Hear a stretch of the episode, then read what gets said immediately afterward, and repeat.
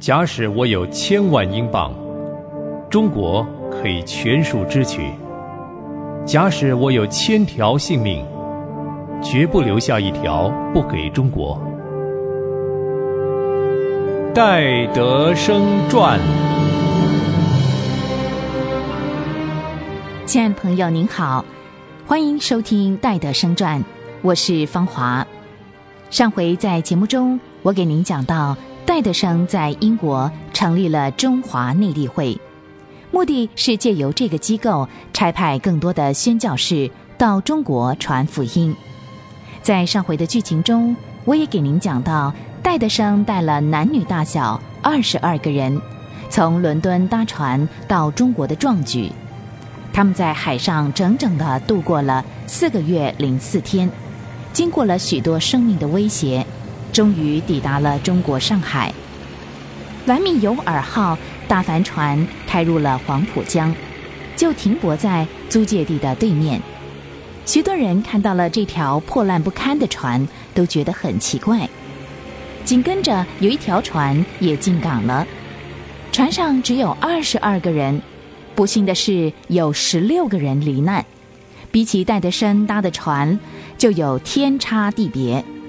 他们全船的人不能不深深的感谢神的慈爱和保守。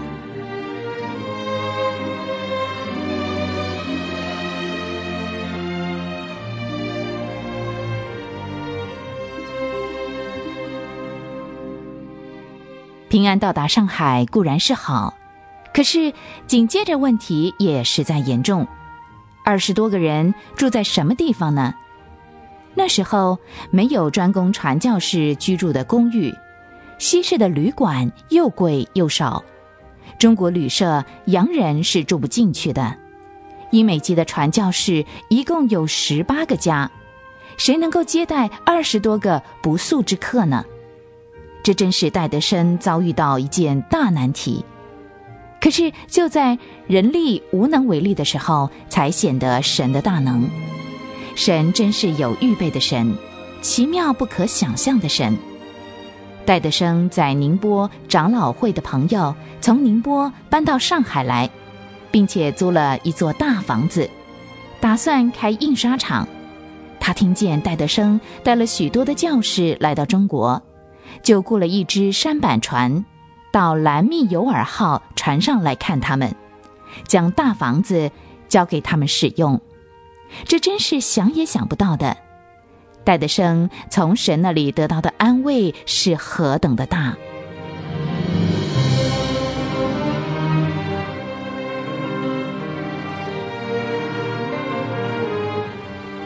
戴德生从伦敦带了二十多个教师来，这件事引起了不少中国人的好奇与瞩目，就连居住在上海的英美人士也不以为然。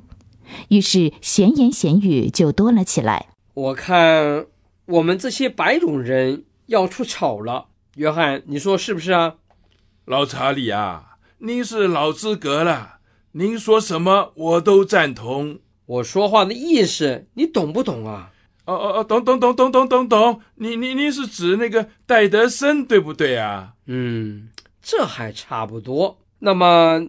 你对他把英国妇女送往中国内地，你有什么看法？哎，他这是传福音呐，当然是要把福音传给那些内地的妇女吧。嗯，还叫他们穿中国女人的衣服。哎，这是他们自己的说法。这照您老人家的判断呢？这你这句话倒像个聪明人。嘿嘿，谢谢谢谢您的夸奖，我我洗耳恭听您的高论。依我看，戴德生啊，不是个诡计多端的危险人物，就是个精神错乱的疯子。把他放在英国疯人院里，要比他在上海安全的多。对对对对对，我有同感。看一个属灵伟人。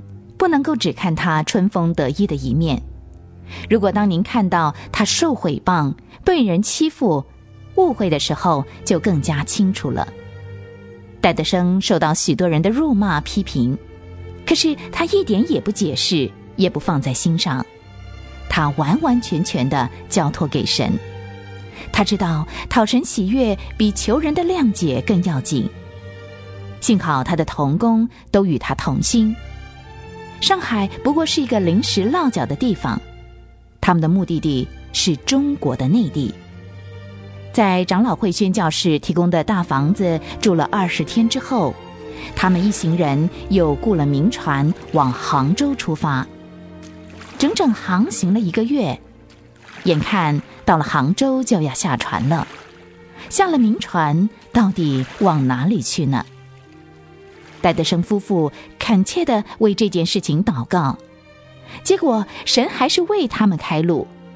正好有一位美国的传教士的住宅有空，可以供他们住几天。戴德生夫妇深深的向神感恩。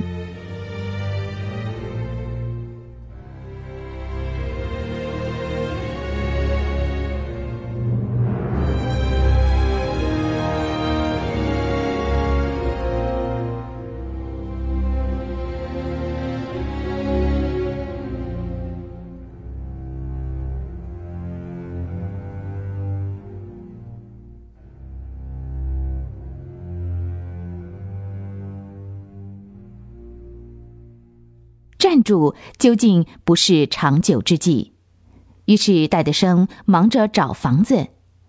可是到哪去找一间大房子供给二十几个外国人住呢？奇妙的是，上帝为他们预备了一栋两层楼的房子，楼上可以居住，楼下可以聚会、看病、开印刷厂。他们住在里面，非常的安静，一边学中国话。院子里有几间小屋，让几家平民暂住，不必出大门就有传福音的对象。不到一个礼拜，就一位妇人对福音产生了兴趣，赶上了圣诞节，来聚会的人有五六十人，其中有一位军人读了福音书以及使徒行传就受了感动，还有一位和尚天天来听到，提出了许多的问题。更难得的是，有一个女人听说有人讲福音，她走了十里路来听福音。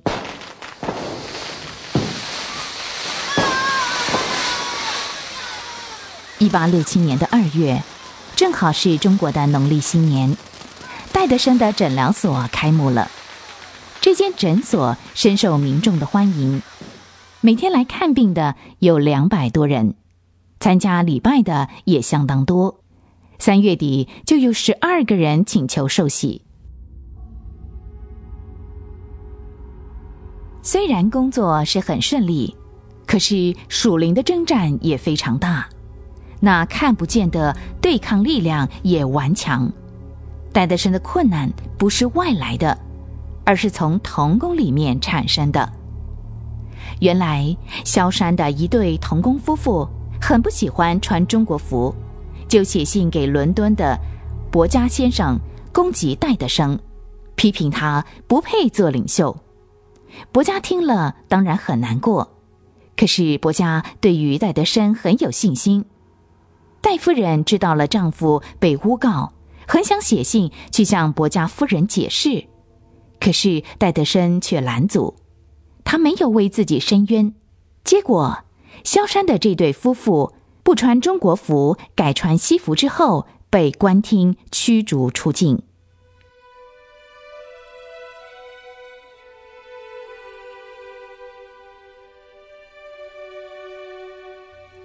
戴德生来中国的主要目的就是深入内地传福音，他不断的带领童工到各处的乡村去开荒布道，然后就把童工留下来。使神的救恩福音可以继续广传，直到后来，他忙的把诊所也关闭了。他每回回家都疲倦没有力量，可是听到的人却不肯散会。不一会儿，他又滔滔不绝的宣讲下去。这样的聚会，不正显明出神自己在救人的灵魂吗？神听了戴德生和童工们的祷告。也悦纳了许多带祷的爱心，实在赐福这个福音团体。他们永远忘不了他们在兰密尤尔号船上的祷告。甚愿你赐福于我，扩张我的境界，恩典与我同在。